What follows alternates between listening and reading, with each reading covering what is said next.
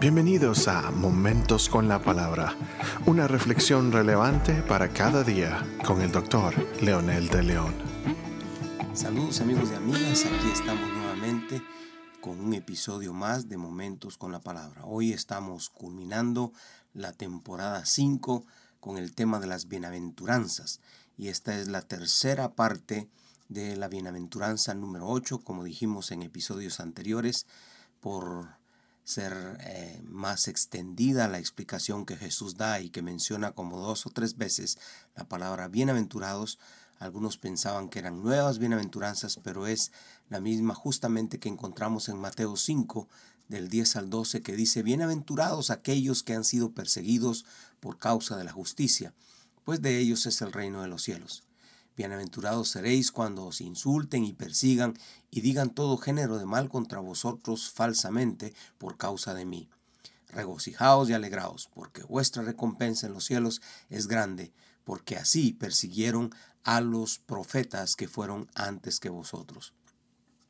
Quiero entonces terminar esta serie de episodios con lo que sería la razón de las ocho bienaventuranzas, la causa de Cristo es precisamente.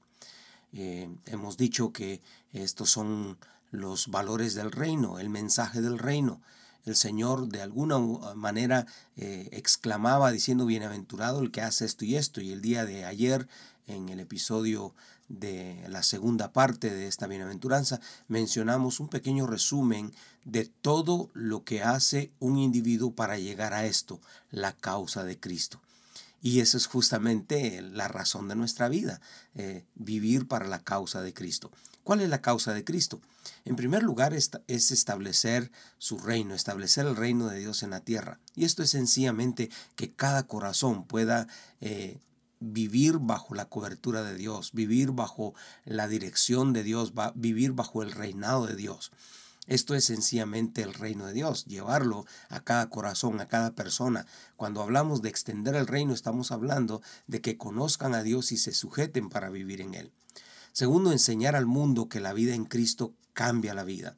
En los que vivimos en el reino, pues tenemos nuevos patrones conductuales y nuestro estilo de vida pues se convierte en un estilo de vida de acuerdo al que Dios modela, de acuerdo al que Dios este, nos presenta en su palabra. La tercera cosa es redimir al ser humano de su pecado, que se vuelva a Dios, como dice Romanos 3:23.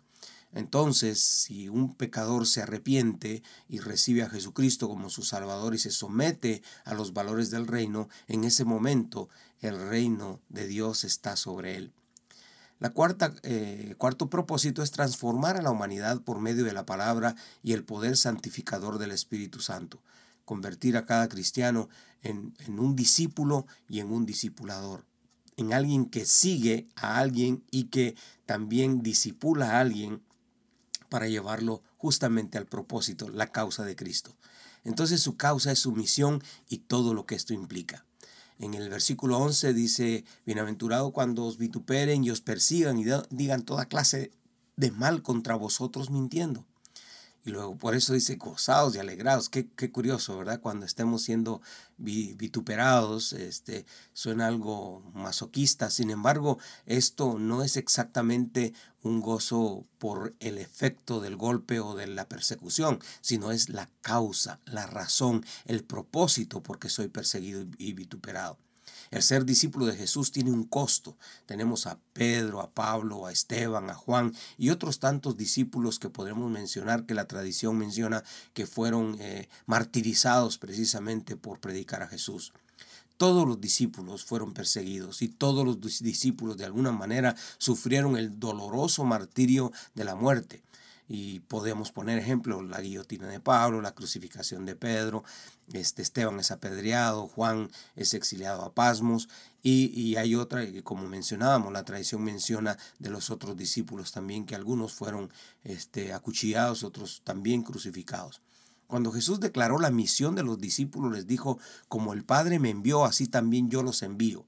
Exactamente ese es el mismo orden, el mismo precio, las mismas circunstancias. Jesús les dijo, los envío como ovejas en medio de lobos.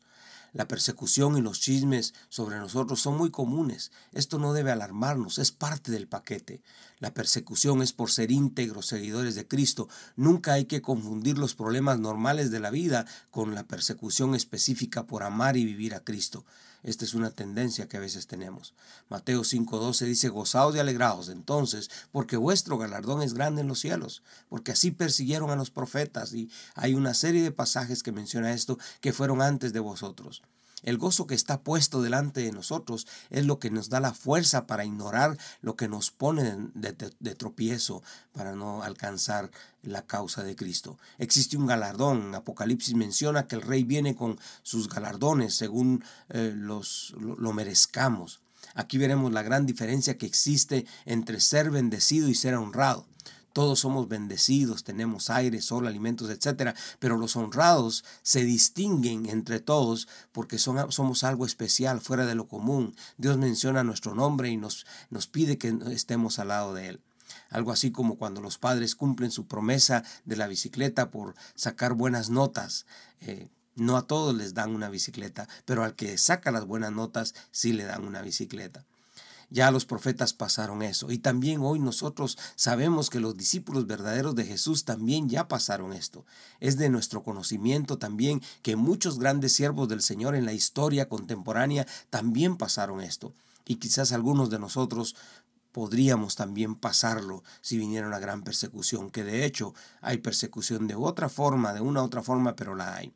Hebreos dice que corramos con paciencia porque tenemos una gran nube de testigos. El mensaje es sencillo. Si los seguidores de Jesús pasaron por todo esto, ¿por qué nos quejamos por las cosas normales de la vida, las cosas normales en la iglesia, las cosas normales que nos suceden como una comunidad de creyentes que nos relacionamos constantemente. Nos incomoda que no nos saluden, nos incomoda que algunas veces no nos ayuden otras personas, nos incomoda que el pastor no nos visite o qué sé yo, tantas niñerías que a veces cometemos. Eh, ¿Qué, va a hacer usted con esto? Estas niñerías lo único que hacen es alejarnos de Dios y de nosotros mismos. ¿Qué pasaría si tuviéramos que pasar lo que pasaron los profetas y los siervos de Dios? Por esa razón es necesario madurar y crecer. Por esa razón es que el Señor dice dichosos, felices estos que ya han superado todo ese montón de niñerías. Felices, dichosos los que eh, necesitan a Dios y tienen hambre y sed de justicia, los que viven justamente, los que son perseguidos por causa de la justicia. Cristo es nuestra causa. Jesucristo es la razón de ser. Y esas son las razones de las bienaventuranzas. Si usted y yo ya las vivimos, dichosos, felices, y si no, lo invito a que le diga a Jesús, yo quiero ser parte de este plan. Ore conmigo. Señor, gracias, gracias por tu presencia, gracias por la forma en que nos has compartido tu palabra, Señor, y gracias por la explicación que nos has permitido compartir con nuestra audiencia. Señor, tú conoces la razón y el propósito de compartir este mensaje, que salga un mensaje claro, sencillo, eh, leal, íntegro, Dios, y fiel a tu palabra. Y en el nombre de Jesús, permite que tus seguidores podamos vivir de acuerdo a estos principios, porque seguro nos harán felices. Bendice a cada uno de nuestros oyentes. En el nombre precioso de Jesús oramos con gratitud. Amén.